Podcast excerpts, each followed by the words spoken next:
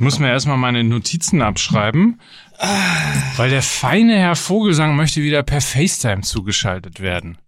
Es ist einfach sehr, sehr viel schöner, wenn ich euch sehe. Und da ich ja ein digitaler Mensch bin, Ja, bist du bist ein digitaler Nomad. Bist du- hallo? Ist das ein Foto oder ein Video? Nein, das ist ein Foto. Ah, dann lass mich die Brille abnehmen, warte. So, Ich möchte, dass das alles genau so auch in die Sendung kommt. genau das. All dieses Butterfahrtmäßige, was ihr hier morgens immer Ja. ah, in den Äther blast. Ah, ich bin, ich habe auch, ich, ich merke eine ganz gerade, kurze ich merke, ne? Ja. ganz wichtig, ich merke gerade, es ist irgendwie neun Uhr morgens. Ihr seid die ersten, mit denen ich heute spreche. Ich habe meine Stimme noch gar nicht gehört. Ich muss erst mal so, Ja. muss erst mal so ja, reinfinden. du hast seine Stimme noch nicht gehört und wir müssen halt schon wieder alles ertragen. ich hatte noch überlegt, ob ich das sage, weil die Antwort kannte ich ja auch schon. Sagt mal, wenn der Fußball wieder jetzt äh, vor, wie ich gelesen habe, in äh, Duisburg vor extrovertierten nehmen wir jetzt, Fans spielen nehmen wir jetzt kann. schon auf oder wie Ja, sieht das aus? Also, natürlich. Ja, Ja. weiß ich ja nicht. Seit zwölf Minuten. wir, wir waren schon bei deiner Abstuhlung dabei. Das ist doch richtig so. Ja, ist ja, das ist ja, ja, meine Abstuhlung war mit Sicherheit äh, äh, spannender als das HSV-Spiel. So, wobei man ja beim HSV, Wobei hinten wobei es raus kam war auf- das Spiel auch kam spannend. aufs gleich, ja, hinten raus kam es aufs Gleiche raus.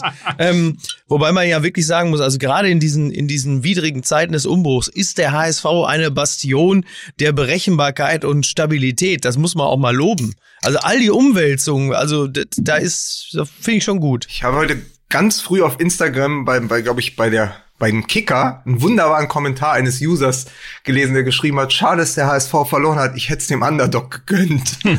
Schön. Ich habe nur, ich habe, ich war nur, ich war gestern ja selber pölen. Und dann habe ich nur irgendwann, äh, war ich mal kurz bei Facebook. Facebook ist ja mittlerweile so ein bisschen so, als besucht man äh, Onkel und Tante irgendwo in so einer. Aber die so einem- ältere- aber die ältere Gen- Ja, die Generation. ältere, natürlich die, ja, meine Onkel und Tanten können ja nur die ältere Generation sein. Ich bin ja selber Naja, es fast gibt 60, ja ne? heutzutage Familienverhältnisse, da ist der Onkel ja jünger als man ich selbst. bin ja nicht in so einer RTL 2 Familie. bei Facebook wird dir mittlerweile mit dem Like-Daumen auch so ein bisschen Dreck aus dem, aus dem Gesicht, aus der, von der Wange gerieben. Das ist schön. Hör mal, du hast da was. Schön. Naja, auf jeden Fall war ich bei Facebook und dann sah ich nur einen Eintrag, Helmpeter, ich möchte nicht über das Spiel reden.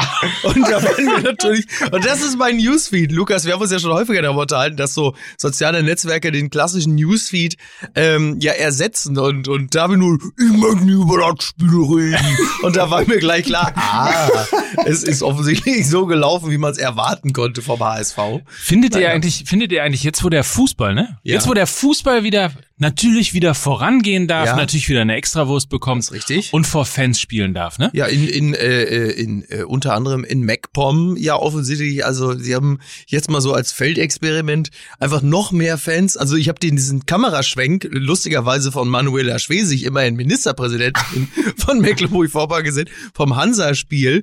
Die haben ja offensichtlich jetzt einfach als Experiment mehr Fans sogar eingeladen, als in ein Stadion passen. So, so als wollten sie sagen, es ist September, Corona ist vorbei. So Leute, jetzt mal, aber jetzt doppelt, jetzt erst recht. So, und dann haben sie alles, ich glaube, das Stadion sah aus, als sei es voll gewesen. In Duisburg habe ich sogar gelesen, waren extrovertierte Fans. ja, hab ich fand auch eine gelesen. sehr schöne Beschreibung der Süddeutschen Zeitung. Gut, wer im Jahr 2020 Duisburg-Fan ist, der kann ja nur extrovertiert sein. Worauf ich hinaus will. Findet ihr nicht, dass wir jetzt auch mal wieder vor Fans spielen könnten? Ja, gerne. Oder? Sehr gerne. So, Ja. hier, da macht doch mal irgendwas klar. Irgendeine Stadt wird sich jetzt bewerben. Wir machen also wie bei den Olympischen Ach, Spielen. toll. Wir machen so ein Ja. Bewerberkomitee. Ja. Äh, Ja. Ja. Ne? Und Ja. da können sich Städte jetzt bewerben Ja. mit zunächst erstmal einem Hy Hygienekonzept, Ja, sehr gut. das uns vorgelegt werden dann muss. sind schon mal viele Ruhrgebietstädte schon mal raus. Ich wollte nur sagen, also Wir so, kommen nie grundsä- wieder nach Dortmund. so grundsätzlich war auf jeden Fall mein Gedanke, als ich das gestern gesehen habe, dass wieder als Fans ins Stadion gelassen werden, habe ich gedacht, Mensch, MML von der, vor Fans auf einer Bühne, das Ja. wär's doch mal wieder, oder? Ja, pass auf, jetzt, jetzt mache ich mal so ein bisschen, jetzt schleime ich mich ein bisschen bei Woke Twitter ein. Äh, wir gehen gerne, äh, wir gehen gerne, natürlich klar, wir kommen natürlich auch nach NRW, aber wir gehen nur in Städte, äh, in denen die AfD nicht über 5% gekommen ist. So, jetzt habe jetzt hat woke Twitter uns auch wieder lieb, So. ne? Dann können wir doch die eigentlich im Spiegelsaal am Borsigplatz spielen. Da hat doch jetzt irgendwie die Partei mehr Prozentpunkte als die AfD bekommen. Echt? Bei den NRW-Wahlen, ja. In Und Dortmund, Borsigplatz. wie hat denn, genau, wie hat denn die AfD überhaupt in, äh, in sind Dortmund abgeschnitten? Vor allen Dingen so, die gute Nachricht ist, die AfD hat in Dortmund nur 2,2 Prozent bekommen. Die schlechte Nachricht, die Rechten, die dort auch sich beworben haben, haben 11. Ähm, willst du damit sagen, dass die AfD keine Rechten sind? Nein, ach so, ja, Ja, nein, ja, Moment, aufpassen doch, hier, doch, Formulierung. nee, nee, Moment, die AfD ist halt einfach nur die NPD im Tweetsacko. So, So. das ist halt für die Leute, ist für die Leute, die eigentlich eine NPD-Gesinnung haben, aber immer noch behaupten, sie wählen die Professorenpartei. Ist ein Tweetsacko eigentlich das, was äh, Böhmermann als Buch rausgebracht Das hat, nur als Sakko? Sehr gut. Mike, du wirst immer besser. Ja, wirst immer Liebe besser. Hörer, Sie hören Fußball MML, Deutschlands größten Fußball-Podcast. Jetzt auch äh, mit Politik. Ich war übrigens, Lukas, ich war übrigens live dabei, als Mike Nöcker seinen ersten richtig guten Gag gemacht hat. Ja, ja Wann war, gestern. wann war das denn? Das war gestern, wir waren auf einer Beerdigung. Also Mike braucht einfach offensichtlich das richtige, die richtige Umgebung, um aufzublühen. Kann man das so sagen? Ich wollte Kann noch so sagen, sagen, zum ja. Thema zum Thema Live-Shows und es darf wieder gespielt werden. Ich war am Sonntag beim Elf-Freunde-Salon im Deutschen Theater in den Kammerspielen Ja. und habe mir angeschaut das Duell von meinem Freund Wolfram Eilenberger gegen Janni Gruschetzky. Ja. Es ging um äh, Fußball in der Pandemie und äh, Fans im Stadion oder nicht. Wie sieht die Zukunft aus? Es war sehr, sehr spannend. Ja. Leider nur vor 30 Leuten. Aber Ja, ähm, auch das ist besser, muss ich sagen, als von null Leuten.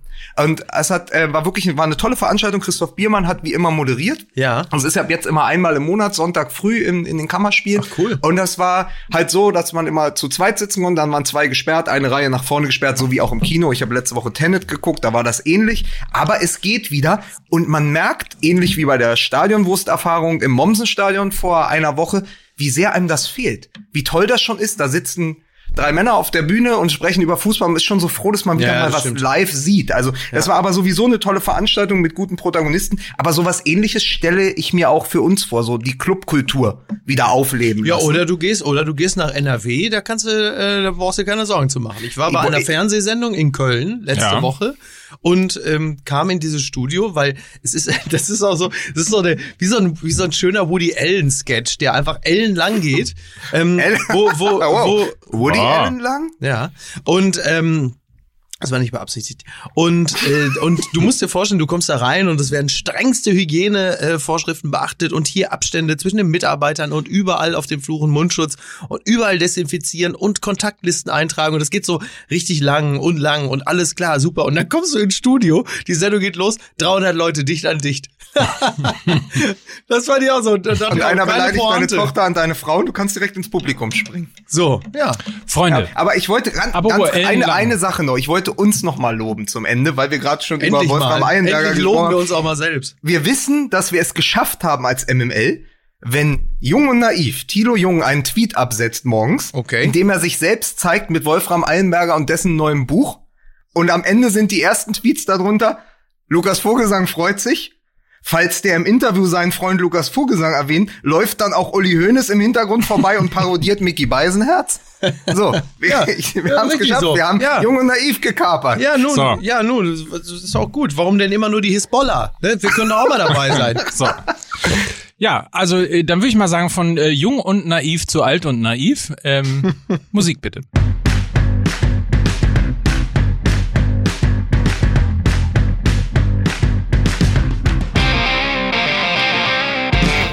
Genau, apropos Alp und, alt, und, Alp und, alt und naiv. Ich habe, habe ich mich jetzt verhaspelt? Ja, ne? Ja, das ist egal. Ja, Dann- du hast dich deshalb verhaspelt, weil du schon so ein bisschen nervös war, weil du mich wolltest du doch so ankündigen, ne? Und da bist du ein bisschen nervös geworden, weil du ja wusstest, was gleich kommt. Ne? Bitte begrüßen Sie Mickey Beisenherrn. Ich möchte nie über das Spiel reden. Bitte begrüßen Sie Lukas Vogelsang. Willkommen zum Bericht aus Berlin. Und hier ist der, der Mike Nöcker von Fußball MML. Mike Nöcker. Was Ja. ein Käse. Mensch. Also Hamburg äh, können wir vielleicht gleich mal dahingehend abhaken. Hamburg und Pokal, das ist eine richtig geile Sache. Drei, Ja, drei Hamburger Vereine, alle in der ersten Runde ausgeschieden. Was ist denn der dritte Hamburger Verein? Eintracht? Nor Eintracht Norderstedt. Eintracht Norderstedt. Ist das Hm, schon? Ist 7 das noch, zu 0, aber glaub ist ich, verloren Hamburg? Weiß ich gar nicht.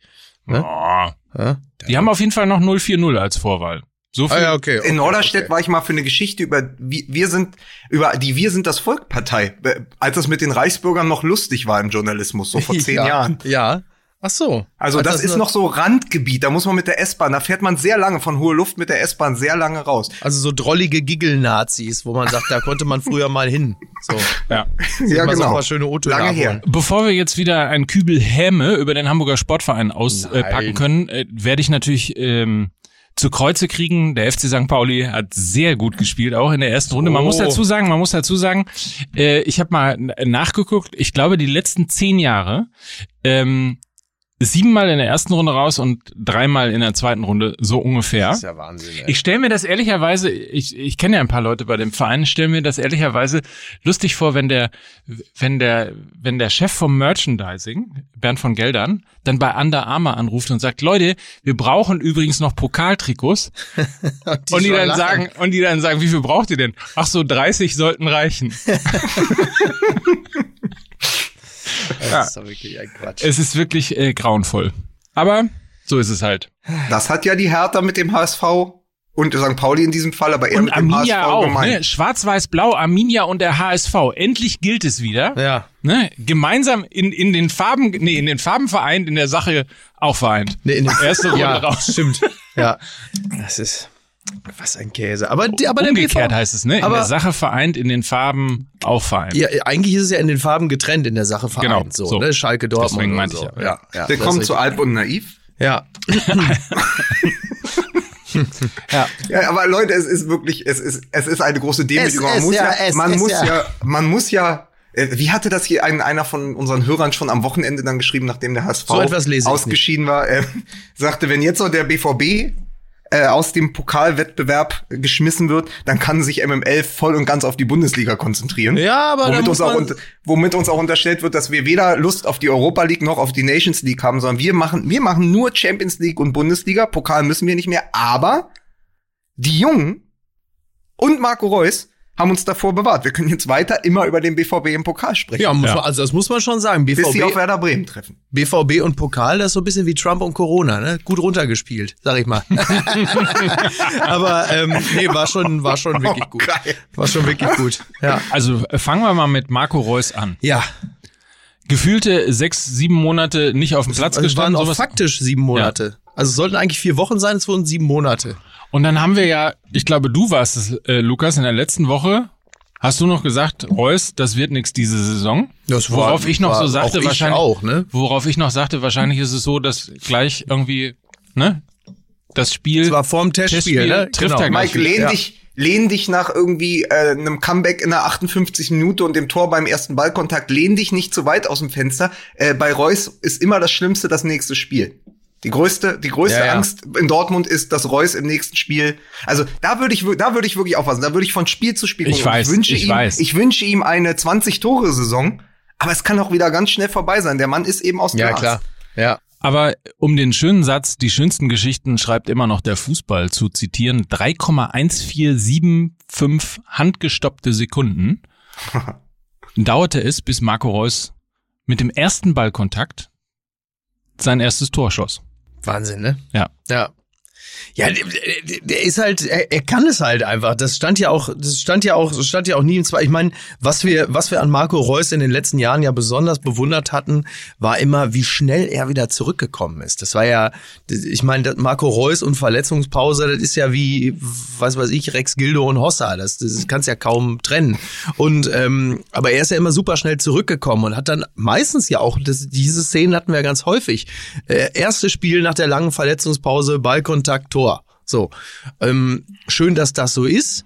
Aber wie Lukas richtig sagt, man, das Damoklesschwert äh, hängt schon, das, Da- das Damoklesschwert hängt schon wie eine Sehne, wie eine anfällige Sehne, hängt es über ihm. Ist das nicht andersrum? Ja. Ist das Bild, müsste das Bild nicht andersrum sein? Also wenn wir heute Das schon so, wenn wir Schwert heute mal in hängt an einer Sehne, das Schwert hängt an Ja, das einer, ist noch, das ist noch schöner. das Schwert hängt an einer dünnen Sehne über. Aber man muss sagen, handgestoppt, wie viel, Mike? Nochmal, Meister der Zahlen? 3,1475. Das So, Problem für das ist Reus, in Pi, der ne? Zeit Pi. hätte Haaland, in der Zeit hätte Haaland doppelt getroffen. Das ist so richtig, ja. Ja. Ja. Damals. Aber man muss ganz kurz sagen, was mich hat. wirklich äh, heute auch nochmal begeistert hat, und wir sollten nicht allzu lange bei all dem, was sonst passiert ist, über den BVB reden, aber äh, Favre scheint ja ganz au- Ach so, Entschuldigung. Entschuldigung. Reflex. Favre scheint ja ganz augenfällig äh, mit einer mit einer Doppelspitze zu spielen in der kommenden Saison, also nicht mehr mit einem Dreiersturm vorne, sondern Ja. dass die Außenverteidiger wahrscheinlich Meunier und Guerrero dann ähm, die offensiven Flügel auch bearbeiten und dann spielst du vorne mit einer Doppelspitze, die mit Sencho und Haaland natürlich hervorragend besetzt ist. Zwei 20-Jährigen, denen assistiert wurde dahinter in der Offensive und äh, auf der 8 oder so auf der 6 mit Jude Bellingham und Rayner, die beide 17 sind. Ja, also Wahnsinn. Ja. genau auf den Positionen äh, ist genau das eingetreten, was wir seit Wochen gesagt haben. Sie werden immer jünger und äh, ab November dann auch noch mit Mukoko. Also da, ich glaube, das, das ist auf jeden Fall was, was eine ganz interessante Geschichte in dieser Saison wird. Dazu glaube ich auch ein Zitat von Zorg gelesen, der gesagt hat, vorne kannst du die Jugend auch einsetzen. Und ich glaube, wenn er die Mischung hinbekommt, also jetzt ohne, genauso wie wir uns bei Reus nicht aus dem Fenster lehnen sollten und nicht nach einem Pokalspiel gegen Duisburg zu weit, aber wenn du es schaffst, dass du hinten sozusagen auf die auf die Altgedienten setzt, auch auf die Erfahrung von einem Hummels äh, oder einem Witzel und davor lässt du die anderen toben, plus Renier auch noch, dann ist es natürlich eine sehr geile Mischung. Vorne die superschnellen Jungen, äh, hinten die etwas abgezockteren Chan, Witzel, Hummels. Also das könnte was sein. Ja. Ich lehne mich, was Borussia Dortmund angeht, überhaupt nicht mehr aus dem Fenster. Ich, hab- ich, hab, ich kriege immer nicht mal Panik. nach zehn Spieltagen fange ich, fang ich an auszuflippen. ja, das ist weil ich weiß, es ist ja wie die Tour de France. Ja. Es ist, ne? Ja. Das Peloton holt irgendwann So. die Ausreißer ein Ja. und am Ende gewinnt Bayern. Das ist Also also, insofern. Also nach acht Jahren am Stück ist das keine besonders kühne These. kühne These. Oh, wollen wir da an unsere äh, nee, wir, Nee, wir das bereiten das schon mal vor. Ja. Ich ich mach schon mal hier ganz kurz die Aufgabe an euch. Ja. Äh, ich finde, jeder von uns Ja. In dieser Sendung, Ja. in diesem Podcast, Ja. vor dem Start der Bundesliga-Saison, Ja. jeder muss in dieser Folge eine kühne These raushauen. warum sagst du mir das denn jetzt während der Folge? Du weißt, wie lange ich mich sonst teilweise auf diese Sendung vorbereite. Und jetzt erwischst du mich so ausnahmsweise mal kalt und unvorbereitet, Ja. Mike. Das ist Sorry. Auf, wie zum Beweis. Sag mal, Miki, du hast doch das, ähm, das alles gelesen, auch im Sonder. Wie sieht denn die Startelf von Mainz 05 im, an diesem kommenden Spieltag aus? ja, wenig Bio-Deutsche, ne? So. Ey, noch so ein Spruch und wir landen bei Radio 1. Immer, ja, ja, das ist, ja, allerdings, ja. Ich hab's immer Dann schieße ich den wieder die Torwand kaputt bei Radio 1, wie, Ja. wie damals 2018. Das hat großen Spaß gemacht. Laden Sie mich wieder ein. Aber äh, Borussia Dortmund, ich würde trotzdem sagen, ähm, die, die Mischung konnte fun könnte funktionieren. Finde aber auch, ich merke so, dass ich mit so einer inneren Super League argumentiere im Moment, weil ich immer denke, ich kann sehr positiv über Borussia Dortmund sprechen, wenn ich die Bayern ausklammer. Also für mich ist es Ja. eh für die Saison gegessen. Die Bayern werden Meister und dann gucken wir mal, ob, ob die Mischung von Borussia Dortmund wieder für einen guten zweiten Platz reicht. Das ist so das Gefühl. Ja. Also diese Schere ist längst schon aufgegangen. Apropos Bayern, vielleicht äh, ganz kurz, weil es schon genannt worden ist. Aber wenn man möchte, ne? Also wenn man wenn man möchte, dass wenn man sich sagt, ah komm hier, wir haben so viel Geld verdient in dieser Saison, ne? Jetzt Champions League kommen noch mal 120 Millionen dazu und so weiter. Wollen wir unseren Spielern nicht ein bisschen was gönnen, aber wir wollen es ein bisschen subtiler machen, so dass ein bisschen Action auch mit dabei ist. So, die bekommen alle eine Gehaltserhöhung, aber es soll auch ein bisschen geil, so soll Ja. da auch drüber geschrieben werden. Ja. Dann schickt man doch Uli Hoeneß in den Doppelpass und lässt ihn zur Causa Alaba Ja, äh, bitte. irgendwas, ja. zu sa Äh, irgendwas der, sagen, der oder? David, der David, der David ist ein super Junge, ja, bitte. Und wir wünschen uns alle, dass er bleibt, leider. Ja. Hat er einen geldgierigen Piranha als Berater? Das finde ich so gut, weil der war ja, das, die, die Sendung war ja gerade mal ungefähr handgestoppte 3,14 Sekunden halt und da hat Uli Hoeneß direkt auch getroffen und bei Uli Hoeneß ist so geil, das hat Arndt Zeigler schon mal vor, vor Jahren schon mal erwähnt und er hat recht, ist mir in dieser Sendung jetzt auch wieder so aufgefallen, dass Uli Hoeneß immer so vorfreudig wippt, wenn er schon weiß, dass er gleich einen raushaut und das, äh, ähm, das stimmt. Also das habe ich auch beobachtet. Der wippt dann so, der zuckt dann schon so leicht mit den Schultern. Es ist so wie einer, der schon mal so ein bisschen, weil der weiß, jetzt kommt die Ecke und ich gehe gleich zum Kopfball hoch. Und so kam es dann auch. So auf Stichwort von Helmer oder bitte, ne? vorfreudig schon gewippt. Das- Er hat einen geldgierigen Piranha. Und ich meine, der Vater vom Alaba, ja, mit dem verstehe ich mich auch super, ist ein netter Kerl, aber er vertraut dem Berater zu. Das muss man natürlich auch sagen. äh, Ich meine, das sind 125 Millionen Gesamtpaket für äh, fünf Jahre. Das 25 Millionen pro Jahr. Ich meine, das also Uli Hoeneß hat ja gesagt, die eine Million mehr oder weniger macht ihn auch nicht glücklich. Und das weiß Uli Hoeneß, weiß ja nun wirklich be niemand besser als Uli Hoeneß. Aber, aber Uli Hoeneß weiß einfach nicht, dass das inklusive Steuern ist. ja, ja, wollte ich gerade 25 Millionen. Das Das heißt ist ja, für den halt immer brutto gleich netto. ja oder dreieinhalb Jahre Knast halt, ne? Miki, du hast einen wunderbaren neuen Spitznamen für den Hönes erfunden gerade. Du hast es gar nicht gemerkt. Öli Hönes. Sensationell. das ist Öli ja Wahnsinn. Ich hab, das ist jetzt der, ab jetzt heißt der für mich auch so. Ist so Ja, wie, Scheich. wir haben jetzt Knall 1, Ja. Der Karl-Heinz, der Knall-Heinz, ja. der Kall 1 Ja. und wir haben den Öli Hönes. Öli Hoeneß. Ja, Öli mich, Hoeneß. ich, ich musste mich übrigens ähm, bei dieser ganzen Geschichte mit der Piranha, ähm, der Vor allem, Berater. Wieso eigentlich Piranha? Das wird nicht mit Y, Piranha, Pi. ja, Ja, aber das heißt doch Piranha. auch, in Berlin heißt es doch auch Psycho. Psycho. Ja. Psycho, Ja. Piranha Ja. und Pinzette. ja. Ja, da kommt da, der kommt der Spandauer Und im. Ruhrgebiet heißt es Kommunion. Ne? Kommunion. Ja, Hör mal, wo, wo gehst du denn hin? Was hast du denn da für einen Anzug an? Ja, Unser Justin hatte heute Kommunion. Unser Ja, Justin. unser Justin hat heute Kommunion. Mich hat das an eine ganz, ganz tolle Episode aus dem Turbo-Buch erinnert. Ja. Ähm, wo Andi Buck erzählt seine erste Gehaltsverhandlung als ganz junger Spieler Dieter bei VfB? Stuttgart mit Dieter Hönes. Ja. Und Dieter Hönes sch schreibt ihm so eine Summe auf den Zettel und sagt, so, das kannst du dir verdienen oder lässt es, da ist die Tür. Ja, super. So, ne? und beim nächsten Mal, nach drei oder vier, drei oder vier Jahre später, kommt er dann mit einem Schweizer Anwalt zurück Ja. und sagt zu Dieter, sagen Sie mal, Herr Hönes, ich habe jetzt einen Berater aus der Schweiz. Und Dieter Hönes, Schweißperlen auf dieser riesigen Stirn, sagt, können wir das nicht irgendwie unter uns regeln? Wird total nervös und sagt, das geht doch nicht. Jetzt Berater, das ist das Ende des Fußballs. Ja. ja am Anfang der 90er, das ist das Ende des Fußballs.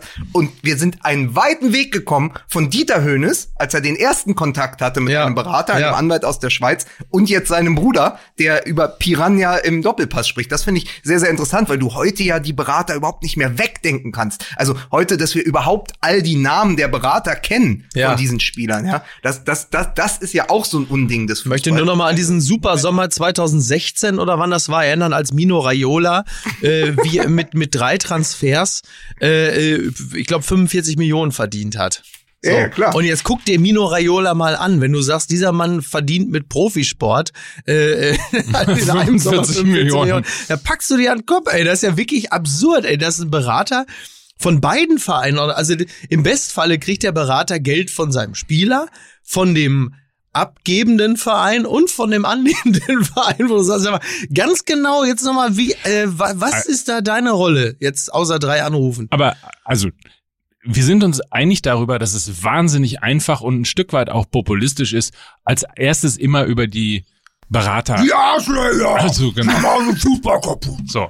Beim Also, Wenn, wenn ich wenn ich an den alten Spruch erinnern darf, ich weiß nicht mehr genau, wer es war, äh, komm, du kriegst ein Drittel mehr und Antwort, äh, ein Drittel so. will ich nicht, ich nehm, Ja, will mindestens ein Viertel. Irgendein Schalker war's. Ich So. weiß nicht, ob es Norbert Nickbur war oder so. Ich will kein Drittel, ich will mindestens ein Viertel. Also richtig. So. Ja. Das schreit ja danach, dass es vielleicht ganz gut ist, wenn man einen Berater hat, der einen so ein bisschen die finanziellen Angelegenheiten äh, riegelt und Das möglicherweise auch beim Verhandeln hilft. So, das ist mal, das ist mal Punkt eins. Das ist richtig. So, ob das ganze Provisionswesen der, der und Ja. der, der Fuß, des Fußballs ähm, falsch oder richtig ist, ich bin eher bei falsch, Ja. ähm, weil man das auch regeln könnte, weil es natürlich also völlig wenn, wenn Vereine, wenn Vereine teilweise äh, nicht äh, einen Transfer anstreben können, weil sie nicht mehr wissen, wie sie die Provision für den Berater zahlen sollen, würde ich sagen, ist jetzt nicht im Sinne des Sports. ja. So.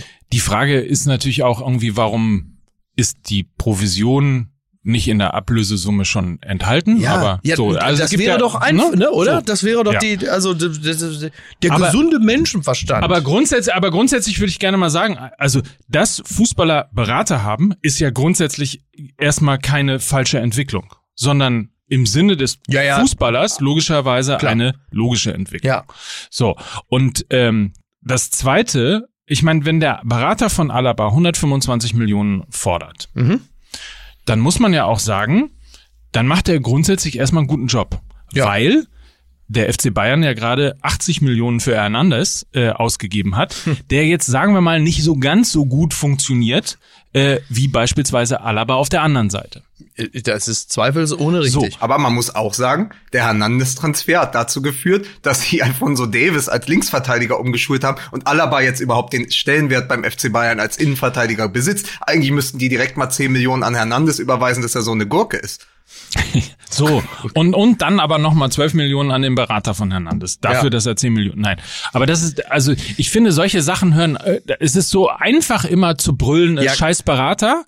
Ähm, Wir sind ein Fußball-Podcast, Mike. Wir müssen auch so einen Rest äh, Populismus hier auch mal einstellen. Ist das so? Ja, weil um zu zeigen, dass wir immer noch nah an den Fans sind. Hat dir das dein Berater Das gesagt? haben wir meinem Berater gesagt. weil als allererstes ist mal das Unseriöse ist Uli Hoeneß. Der, Bitte? Der, ja, der im Doppelpass hier mit Zahlen äh, hantiert hat, Gesprächspartner denunziert hat, beleidigt hat und so weiter. Das ist natürlich Du ein hast ja schon absolut, gesagt, Uli Hoeneß. das ist natürlich ein absolut äh, unseriöses Geschäftsgebaren. Ja. Man stellt und ehrlicherweise sieht man auch daran wieder, wie unseriös der Fußball ist, weil es ist ja nicht nur Uli Hoeneß, der Zahlen in äh, die in, in die in die Presse trägt, sondern das machen ja alle. Also Naja, also Dembele, ist ja nimm auch mal der- Dembele beispielsweise. Ja. Plötzlich waren der auch Zahlen, worum es ging und was Ja, für eine Unverschämtheit und so weiter. Ja. Es, also die, man stelle sich das mal in anderen Geschäftsbereichen vor, in in äh, Top-Konzernen, in DAX-Konzernen, dass einfach irgendwie ein ein Stell mal vor, bei Wirecard würde unseriös gearbeitet. Stell das Na, aber einfach das mal doch, vor. jetzt, jetzt So. vergleichst du Äpfel mit Birnen. Es geht ja darum. Ja, du sagst ja, wir sind ja hier im Fußball-Podcast. ähm, ja, nein, ja aber du hast darum. natürlich. Man muss halt auch sagen, deswegen machen wir ja auch keinen DAX-Podcast, Ja. sondern einen Fußball-Podcast, Ja. weil es ja, es ist ja extrem wichtig für Sendungen wie uns, ja, auch für die Kommentare danach, dass solche Figuren wie Uli Hoeneß da hingehen und mit all ihrer Vorgeschichte, scheißegal, was in den letzten 10, 15 Jahren passiert ist, da hingehen und sagen, pass mal auf, das Geschäftsgebaren und das Transfergebaren vom FC Liverpool und von Manchester United, das ist schlechter Stil. Und Ja. du denkst so, wie geht das? Wer schreibt dieses Drehbuch? Ja, aber das ist ja das, das liebe ich ja an Uli Hoeneß. Das ist ja das Schöne an der ganzen. Ich wünsche mir ja viel mehr Uli Hoeneß im Fußball. Ist ja wohl völlig Darf ich dir klar. Vielen Dank. Uli Hoeneß ist der Wolfgang Grupp äh, der Bundesliga. Aber oder war das, Miki, um mal unseren kleinen Twitter-Zwist Und wer ist der Affe? War das, war das eine kleine Reminiszenz zum 75. Geburtstag des Kaisers für den Firle Franz, zu sagen, komm, was schert mich mein Gequatsche von gestern? Ich gehe jetzt einfach in die Sendung. War das so ein bisschen das Andenken an Franz Beckenbauer zu sagen, guck mal, wir Bayern, ja, was wir die eine Woche sagen, ist die andere Woche schon egal. So kann man es ja auch deuten. Vielleicht Ja. ist das einfach ganz groß, zwischenmenschlich und bisschen Kabarett, bisschen Komödienstadel. Vielleicht hat der Hönes das alles wieder genau so gemacht, um, um den Franz zu grüßen. Wer weiß das? Ja, das kann ja, also das, das Thema Franz Beckenbauer und Uli Hoeneß, das wurde ja später im Doppelpass, äh, also nochmal alles Gute, Glückwunsch zum 25. ähm, 75 ist er geworden. ähm, ja, ja, Beckenbauer ist 75, aber Doppelpass ist 25 geworden. So, also Dann auf sind die zusammen 100. Überleg das. ähm, äh, war, äh, habe ich hab das mit großem Amüsement gesehen. An dieser Stelle auch liebe Grüße an Max Jakob Ost äh, vom Rasenfunk, was eine, wie ich finde, ein fantastischer Auftritt war. Es war so die die Stimme der Vernunft äh, in diesem äh, Altmännerzirkel. Ähm, Podcaster, die die Stimme der Vernunft sind. also ich Im fand es, Fußball. Ja, ich fand das so lustig, als dann äh, Max Jakob Ost äh, dann äh, sowas sagte. Es ging dann, wie, wie die Bundesliga künftig vielleicht etwas wieder etwas wettbewerbsfähiger, also unter unter sich sein könnte. Oder Ja, wie soll's denn gehen? ja, indem die Gelder anders verteilt werden, Uli. Ah ja. da war die Stimmung, da war die Stimmung am, am Nullpunkt und hinten raus ging es halt zehn Minuten ja nur noch um Beckenbauer. Ähm, und um die Doku, die im ZDF lief, die ich ziemlich gut fand. Ich fand die sehr gelungen, auch recht äh, objektiv. Und aber das war, da, da war da war sich dann die Runde wirklich komplett einig, dass also ich bin ja auch Beckenbauer-Fan und äh, bin, bin manchmal auch ein bisschen traurig darüber, wie er so zerpflückt wurde. Aber wenn man versucht, ihn fair zu betrachten, kann man natürlich diese ganze Causa Sommermärchen und FIFA natürlich nicht ausklammern. So, das gehört halt auch dazu. Aber wieder, Ja, wie denn darüber berichtet. Der Franz, und dann wirklich aber zehn Minuten nur noch, der Franz hat alles so viel für den deutschen Fußball getan. Kindergärten gebaut. WM 74, äh, 90, das hätten wir alles, das Sommermärchen, was so wunderbar war für Deutschland. Das war wirklich, und dass das dann nicht auch mal äh, erwähnt wird. und dann wirklich aber alle auch, nee, der Franz hat wirklich, also ist unmöglich, wie mit dem umgegangen wurde. Und wirklich, ja, der Franz, der hat uns Spielplätze, Kindergärten, Schwimmbäder, hat uns alles geschenkt. Und jetzt wegen der fünf Millionen da, das, das stimmt alles nicht. Also es war wirklich toll zu sehen, wie die letzten Minuten dann einfach nur noch, äh, also der Opa war ein Engel. Das Verhältnis der Experten, Journalisten und sonstigen Gäste im Doppelpass zu Franz Beckenbauer ist ein bisschen wie das Verhältnis der Anwälte zu Mr. Burns. Das ist einfach ein großer Verein von äh, stromlinienförmigen Ja-Sagern, wenn es dann zu dieser Lichtgestalt kommt. Also Wobei ich natürlich, wobei ich natürlich mich äh, glücklicherweise nicht als Journalist betrachte, weil ich natürlich auch eine totale äh, Zuneigung zu Franz Beckenbauer habe. Und äh, ich, ich als der schimmert ja dann, der, der Podcaster hat ja immer den Vorteil gegenüber dem Journalisten, dass äh, viel mehr privat man durchschimmern darf und äh, weniger professionelle äh, Haltung. Zumindest so wie ich es begreife. Und deswegen kann ich natürlich sagen, ja, Beckenbauer, äh, super Typ. Äh, der, die Kacke da jetzt ist aber mal gut. So, aber Du hast also auch ein Foto mit dir und dem Franz zum Geburtstag getwittert.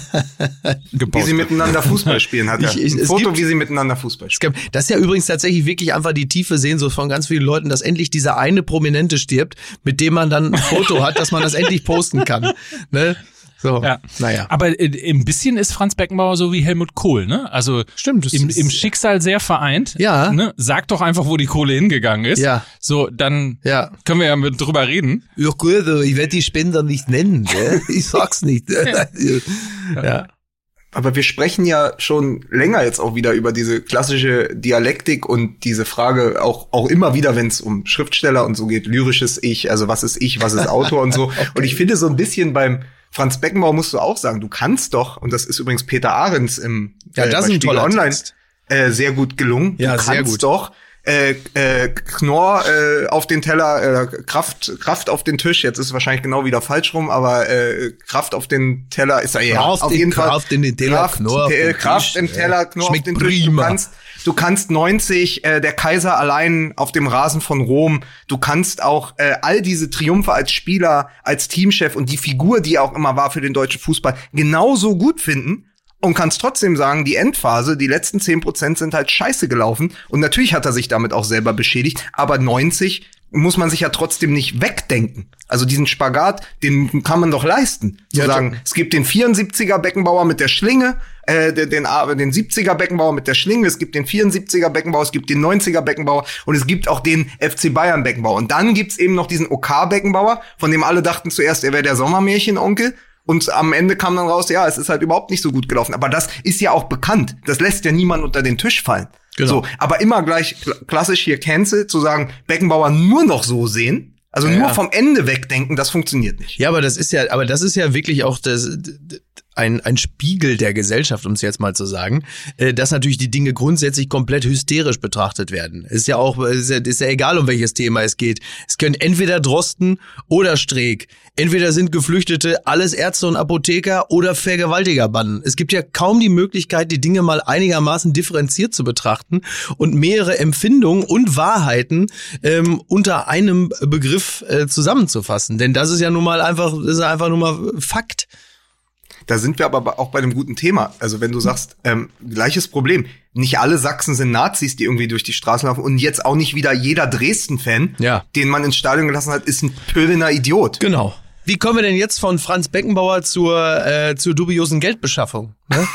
Das ist ja die Frage. Ne? Da, da würde ich jetzt gerne noch eine halbe, St- eine halbe Minute irgendwie was anderes sagen. Was es nicht ein in- bisschen verwässert. was das so ein bisschen verwässert. Eine halbe Ja. Minute so Aufzugmusik, so Jazz spielen. Der Franz war ja auch immer gut gekleidet, oder? Der Franz.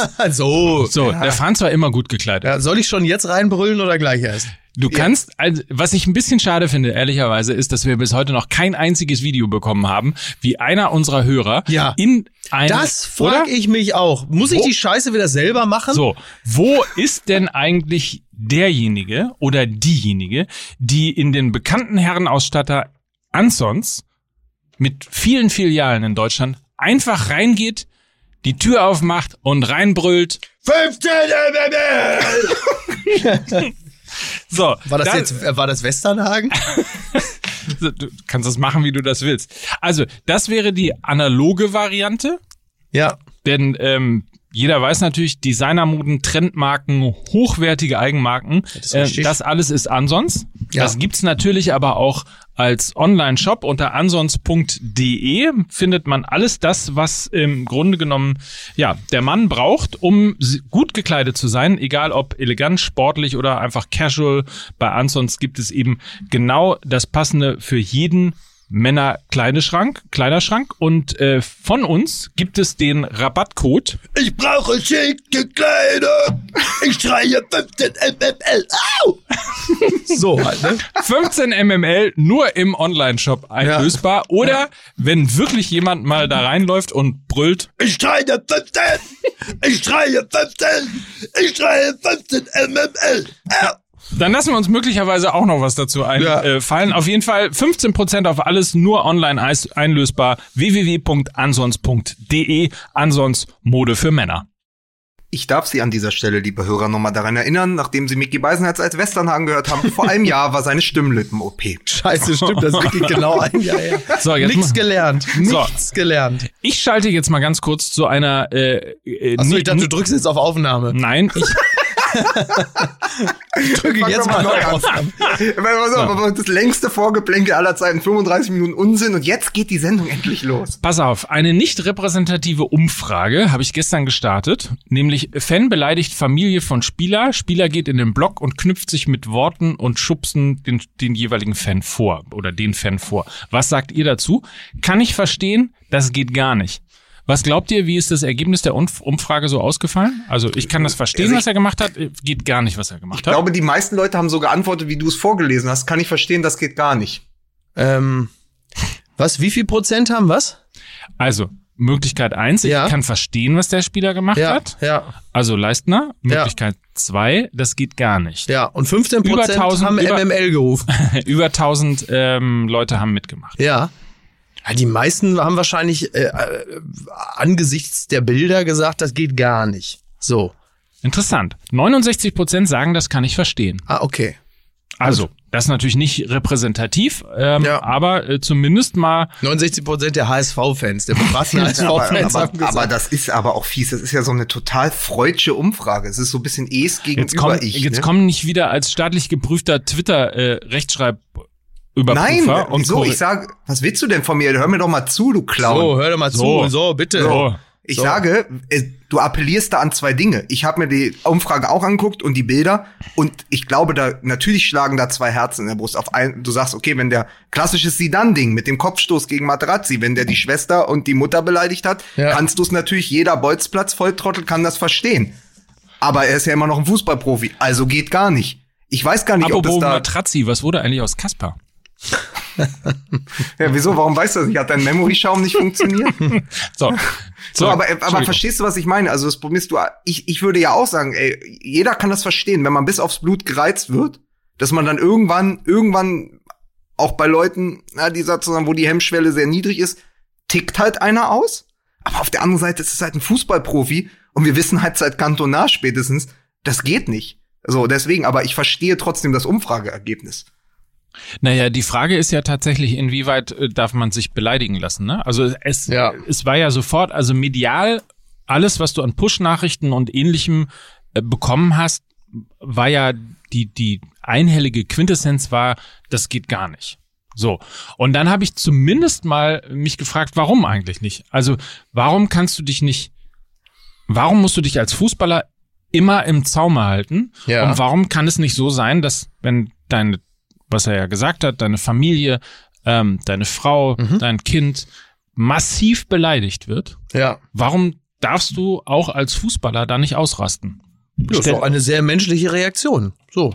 Und er hat ihn ja nicht verprügelt, er hat ihn geschubst. So. Finde ich äh, total, also finde ich menschlich total nachvollziehbar, ist natürlich im äh, Sinne des Sportes und der Sportsgerichtbarkeit ein Verhalten, das man tunlichst zu unterlassen hat, aber aus menschlichen Gesichtspunkten absolut nachvollziehbar äh, und bestätigt mich wieder äh, in meiner Meinung, dass man sich grundsätzlich ähm, nicht jede Scheiße äh, gefallen lassen muss, äh, nur weil man, Zitat, Schmerzensgeld kassiert. Halte ich für totalen Blödsinn.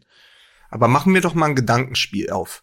Sagen wir mal, Miki, du bist mit einem deiner neuen Autos in der Hamburger Innenstadt unterwegs Ist richtig? und Bis es hierhin kann ich dir entbrennt- folgen. Es entbrennt an einer Ampel ein Streit zwischen dir und einem anderen Autofahrer. Das ist richtig. Und der fängt an, deine Mutter, deine Frau, dein Kind zu beleidigen. ja.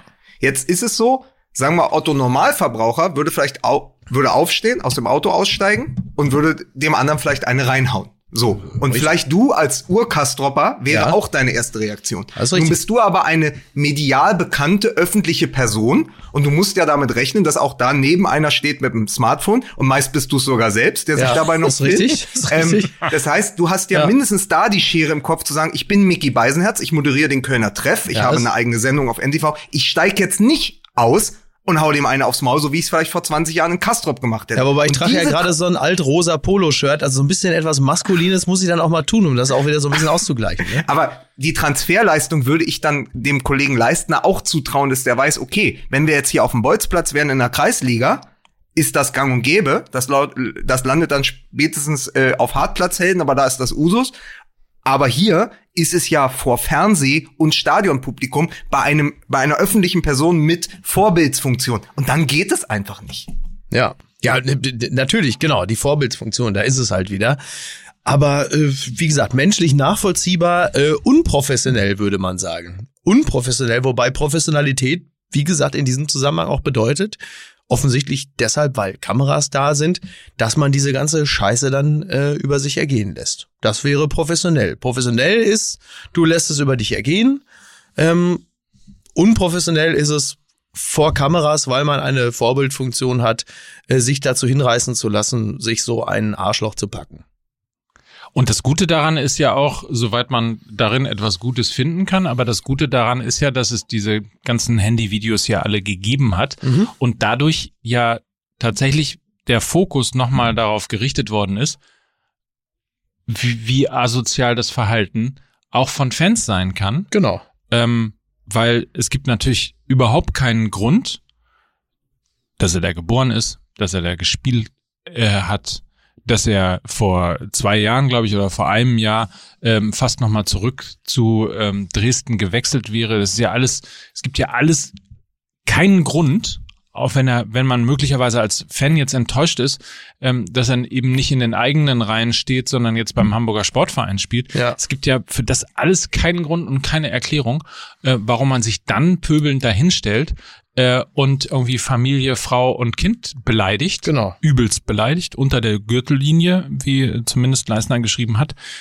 Und das Gute daran ist, dass der Fokus darauf nochmal gerichtet wird. Ja, genau. Also ja, Ja, man darf sich nicht alles gefallen. Also Ja. ja, man darf nicht so ausrasten, logischerweise.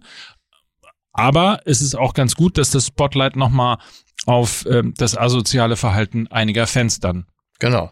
gerichtet wird.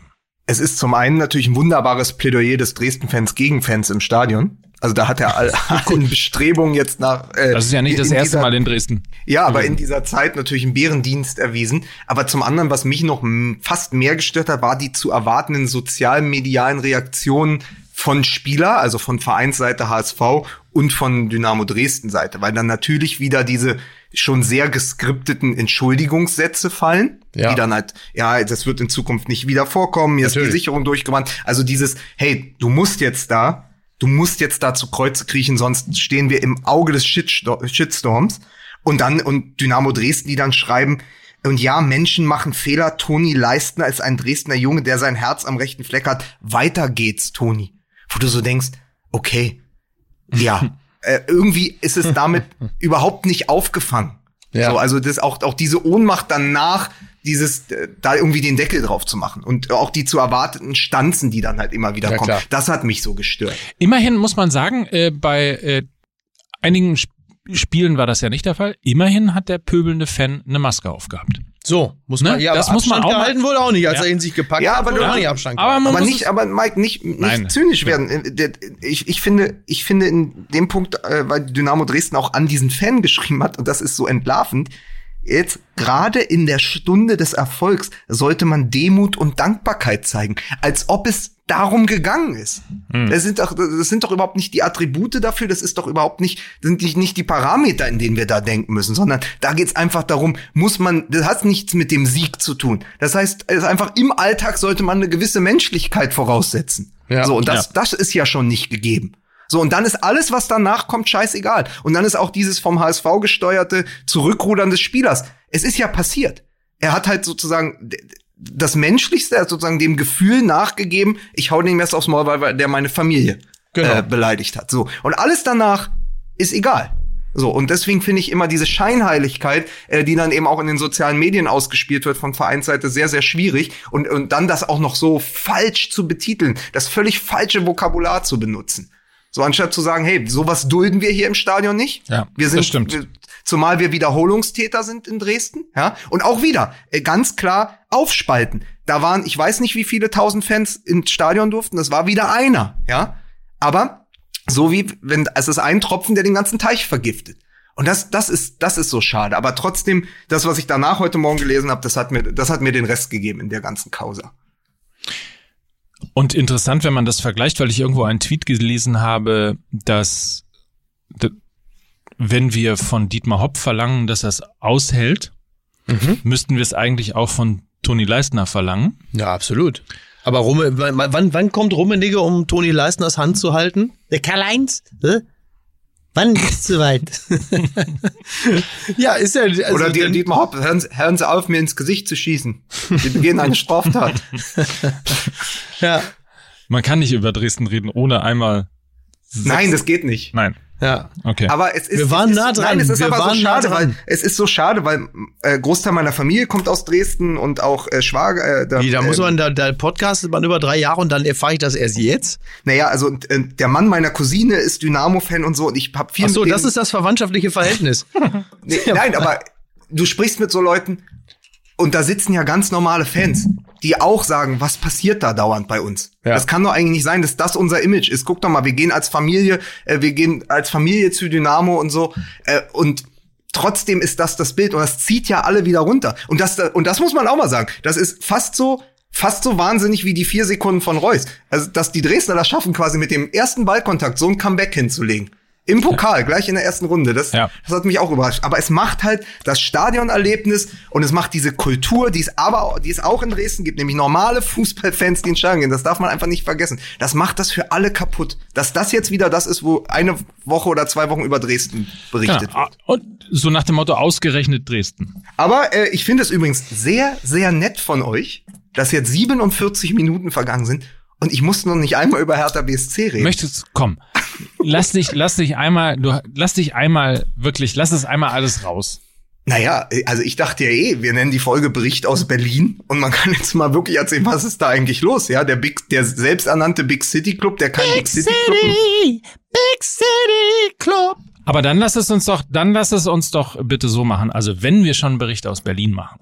Ach so. Din, din, din, din. Moment, warte. Das waren, äh, das waren Zettel, die zusammengehören. Guten Abend, meine Damen und Herren. Mein Name ist Hans-Joachim Friedrichs. Ne, Friedrichs, warum klinge ich wie Müntefering? Du wolltest gerade fragen. Zur, aktuell, zur aktuellen Gleich, gleich, darf Situation. noch, gleich darf noch Michael Preetz sich äußern, aber als Kinski. Ich freue So. mich, Miguel, es läuft alles zusammen. Ja. zur aktuellen Situation bei Hertha BSC schalten wir jetzt zu unserem Korrespondenten Lukas Vogelsang. Genau. Schönen guten Tag. Ähm, ja, hier in Berlin werden wir ja als Neureiche dargestellt. Das ist schon mal inhaltlich falsch, weil Sie müssen sich überlegen, meine Damen und Herren, ähm, wir haben jetzt durch Lars Windhorst in diesem Transferfenster so viel Geld zur Verfügung, wie der FC Bayern für Sané ausgegeben hat. Ja. Also wichtig. Bruno Labbadia gab ja mehrere Interviews in letzter Zeit, wo er das probiert hat runterzuspielen. Dann fährst du hin. Und man muss sagen, äh, der Kicker hat schön geschrieben, es war, als hätte man den Vorhang von einer Großbaustelle weggezogen. Also, oh, wie schön. Ja. Das, dazu, ist, dazu ist der Kicker also off, offenbar auch in der Lage. Wir haben den Kicker ja zuletzt häufiger zitiert, wenn es um fürchterliche Wortspiele ging, aber es scheint wohl. Nein, aber das war, das war ein schöner Satz, der hat mir auch gefallen.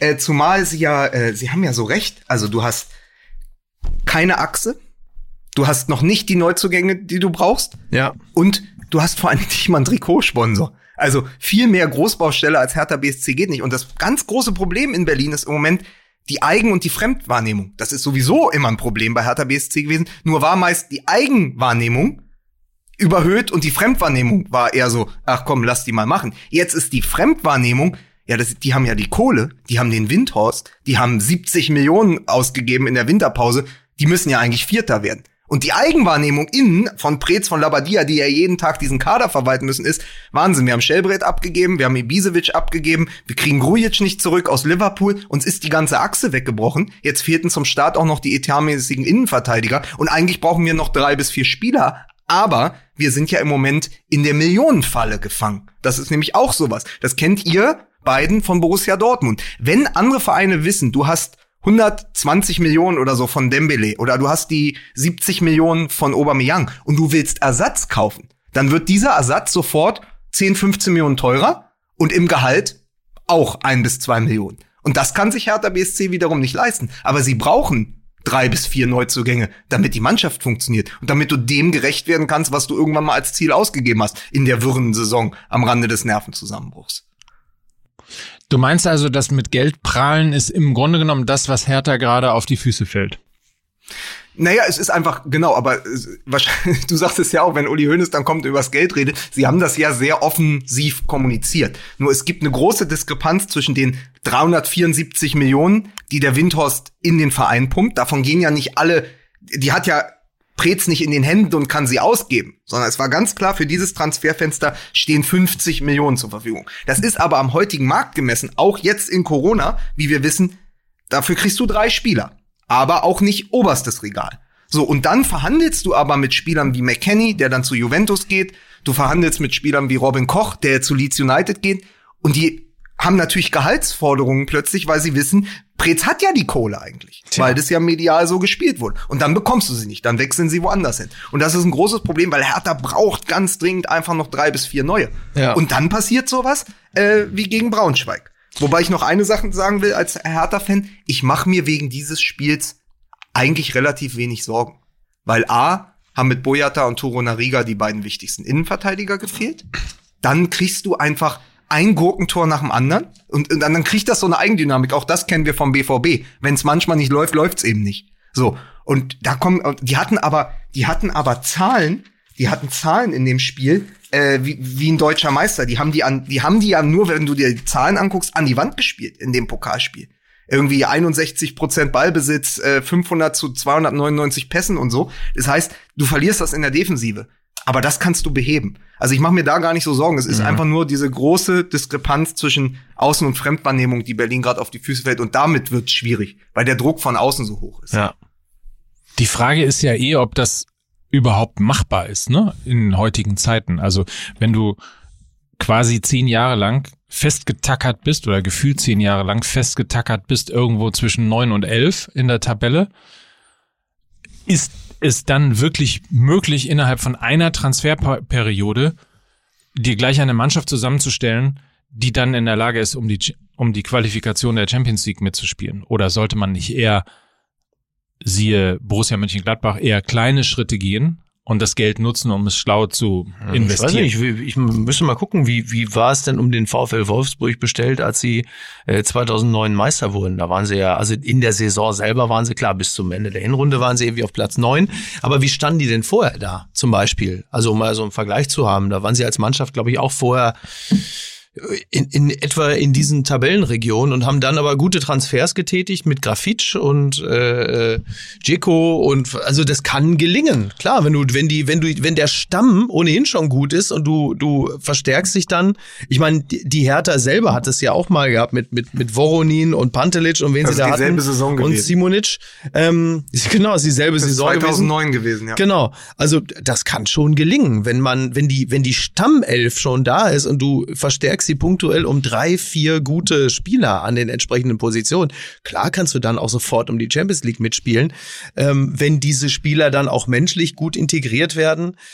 Die Frage ist halt nur, kriegst du die? Also wo sollen die jetzt herkommen? es gibt zwei wunderbare Zitate, eins von Max Eberl und eins jetzt von Labadia, die genau konträr stehen.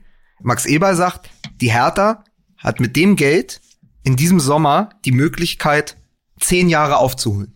Das, was wir zehn Jahre aufgebaut haben, schaffen die in einem Sommer. Die können den Rückstand innerhalb eines Transfersommers verringern. Und Labadia sagte jetzt, mit Blick auf Gladbach, die haben zehn Jahre Vorsprung, da kommen wir nie ran.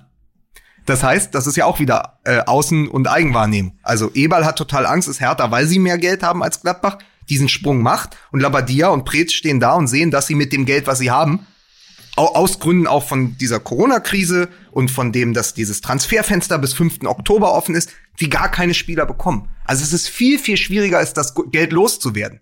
Ist das nicht dieser Film, die Glücksritter oder so, wo die innerhalb kürzester Zeit äh, das Geld, dieses Erbe verprassen Ja, müssen, ja. damit sie es. Ja, Ja. so, so, so, so stelle ich mir die gerade vor. Äh, die, die müssen halt dieses Geld ausgeben und wollen auch Spieler holen, nur es ist fast nicht möglich. Und dann will Preetz das auch noch mit Bedacht einsetzen. Und da finde ich wiederum, ist ein ganz gutes Beispiel der Cordoba. Jon Cordoba.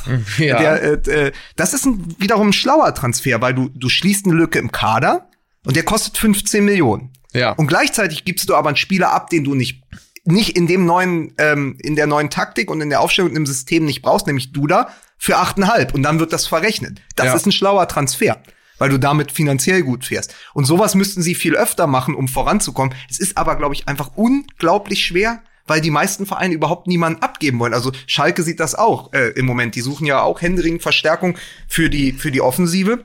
Und, und für die Defensive haben wir irgendwie elf Mittelfeldspieler, aber kaum einen verlässlichen Stürmer und, äh, und hinten ist auch eine große Lücke. Es ist total schwer, Spieler zu bekommen.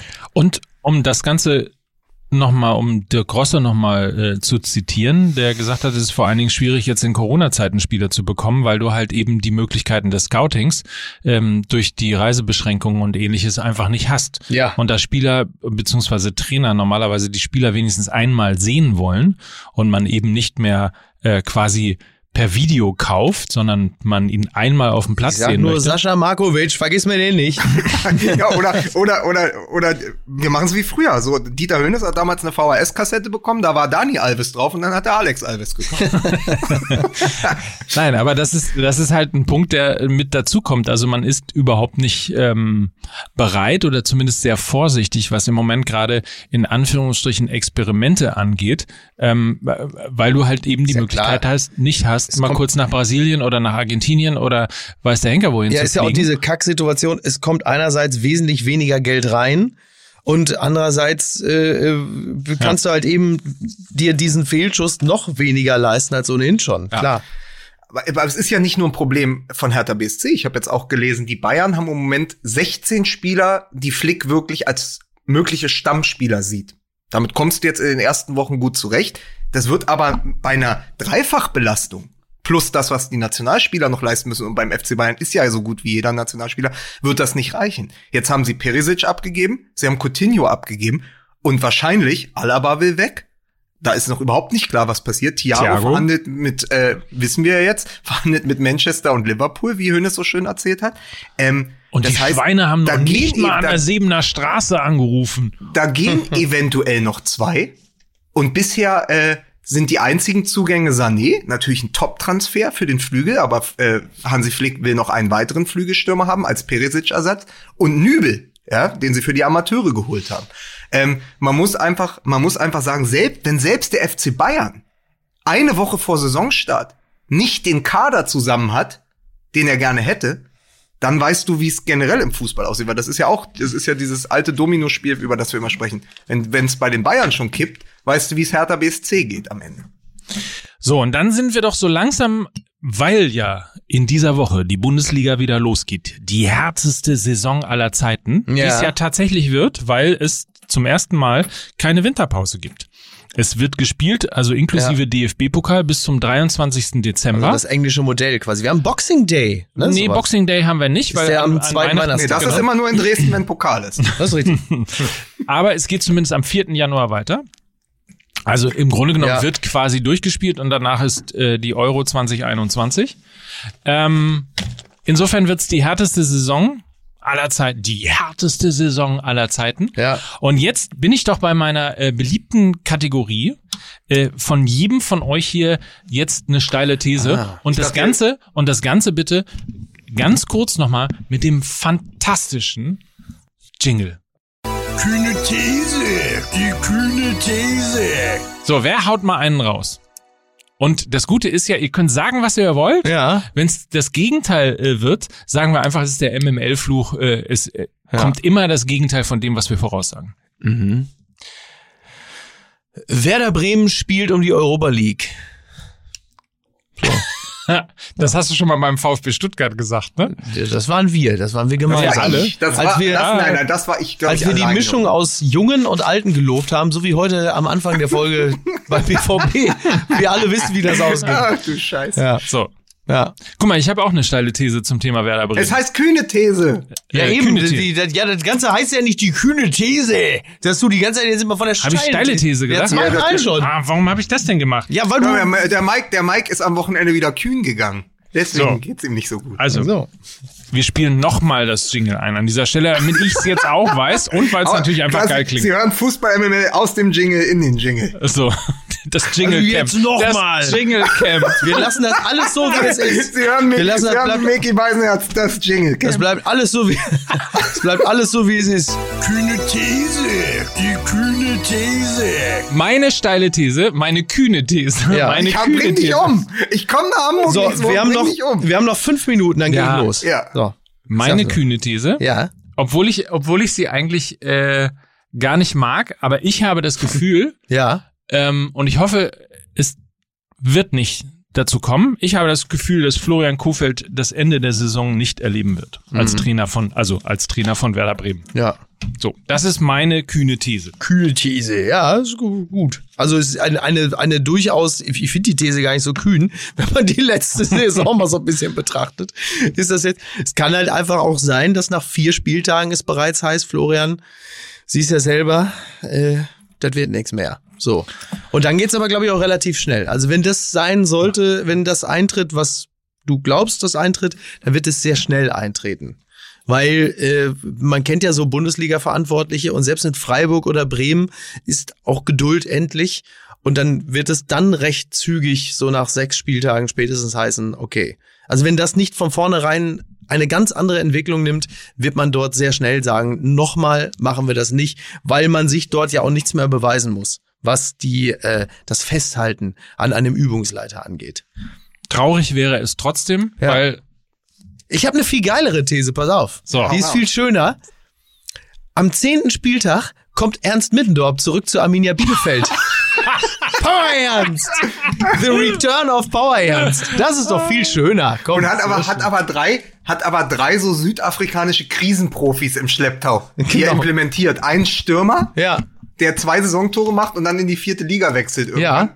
Ja, herrlich. ja, oder? Der Kaiser, der Kaiser Chief persönlich kommt Genau, zurück. Ich freue genau. mich drauf. Das ist doch viel schöner, ja. hast du eine These? Hast du eine These? ja, Lukas? natürlich. Ich sage, ich mach's wie Spiegel Online. Ich sage, Bayer Leverkusen, Ja. trotz der Abgänge von Harvards und Volland, ist besser als letzte Saison und spielt lange um den Titel mit. So. So. Bayer, also wir haben jetzt äh, Middendorf zu, was das, also Ja, ist doch super. Bremen Euroleague.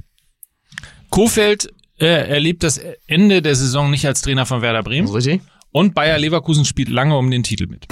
Das war die kühne These. Das würde mich zur nächsten Frage bringen. Wer wird deutscher Meister? Nächste Frage. Ja? Okay, die skippen wir. Wer steigt ab? Ah, Äh, Schalke, Augsburg und Freiburg. Oh, meinst du, die sind mal wieder dran? Ich habe so, ich bin unglaublich äh, zwiegespalten mit dem SC Freiburg, weil die natürlich unglaublich viel Substanz verloren haben. Aber wenn man die Freiburger kennt, weiß man eigentlich, dass sie es ausgleichen. Aber rein so vom Rhythmus, sie haben ja immer ein sehr gutes Jahr. War ein, das ist ja die große Angst vom Hattrick im Breisgau, dass es wieder so wird, ein Superjahr, ein Krisenjahr. Das war jetzt schon zweimal so in der jüngeren Vereinsvergangenheit. Und ich glaube, dass die, dass, dass die, die Abgänge äh, von Koch äh, etc. nicht gut äh, kompensieren können und dass dieses Regionalphänomen mit Streich an der Spitze irgendwann auserzählt ist und dass die groß zu kämpfen haben. Was natürlich im Umkehrschluss bedeutet, die qualifizieren sich für die Europa League. Aber ich wollte mal, in, ich wollte mal Freiburg äh, auf den Relegationsplatz setzen. Ja, ja. Okay, also Freiburg 16. Bist, gehst du da d'accord? Eigentlich hat er dir ja in deine These sozusagen reingequatscht und dir einen Verein untergejubelt. Ja. Würdest du da mitgehen? Äh, ja, gehe ich mit. Finde es clever. Okay. Und Schalke 18. oder 17.? Äh, schon 17. So, okay. Ähm, Lukas, Mhm. was sagst du? Wer absteigt? Hm? Ich unterschreibe das genauso. Genauso. Ja, ja. Das heißt, Allein schon, um mich, oh, allein schon, um mich noch mehr bei den Dortmundern lieb Kind zu machen. Ja klar, die, die Schalker steigen ab. das heißt, Bielefeld bleibt drin, Union bleibt drin. Bielefeld wird, glaube ich, eine ne, äh, recht gute Saison spielen, was natürlich wieder meiner These jetzt äh, komplett widerspricht.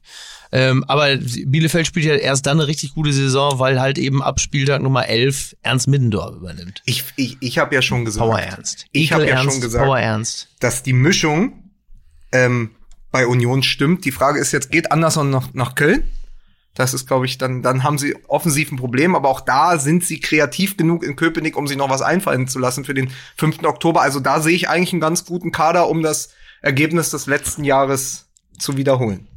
Was ist mit Mainz 05?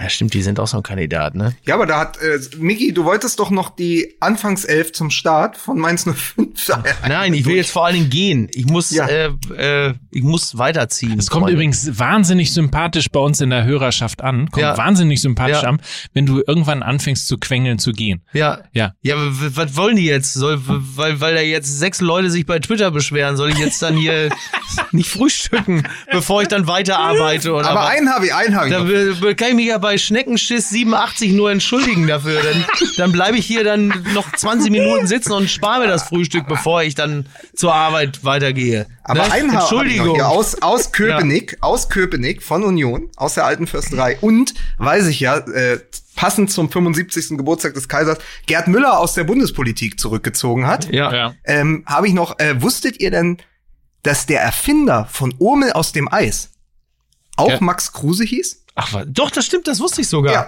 Ja, das wusste ich sogar.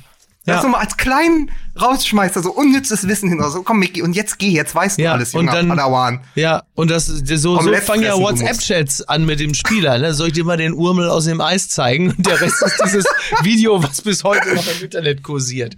Ja. Ja.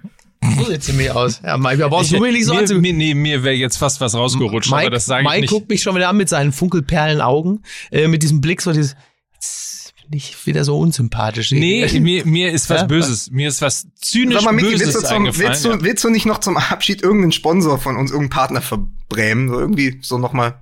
Das hatten wir heute gar nicht.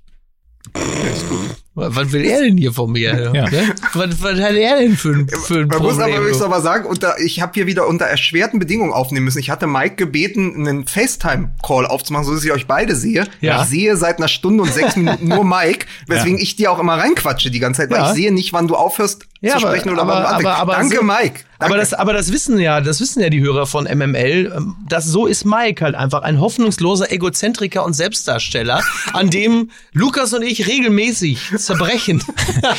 Ganz, ganz Ja. kurz, Miki. Ja. Lukas hatte noch einen Wunsch. Ja, welchen denn? Er, er würde sehr gerne auf sein, auf sein Taschenbuch hinweisen. Was? Wo, wo sind wir denn jetzt hier, dass jetzt, jetzt hier jeder von uns schon für seine halbgaren Produkte werben kann? Das ist ja wohl nicht zu fassen. Ja, ich, ich, ich wollte, vielen Dank, vielen Dank, Mike. Ähm, Ja. ja. heute, äh, 15. September, äh, was wollen die denn hier? Ist im Rowold Verlag heute an diesem Tag als Taschenbuch erschienen. Äh, ein Kapitel daraus, nämlich wie Joachim Krohl und ich Andi Thom getroffen haben, ähm, kann man äh, ja noch hören bei uns als Special. Würde mich freuen, wenn zwei, drei Leute das als Weihnachtsgeschenk schon mal auf ihre Liste packen. Weihnachtsgeschenk ist aber langsam gut, der Saison sind 30 Grad, ey. Weihnachtsgeschenk. Ich leg mir jetzt mit Spekulatius schön. Und printen. Ja, ich le leg mir jetzt mit Spe- Spekulatius und Printen schön. Printen ist tot. Ist doch herrlich, oder nicht? Ja. Total. Ja.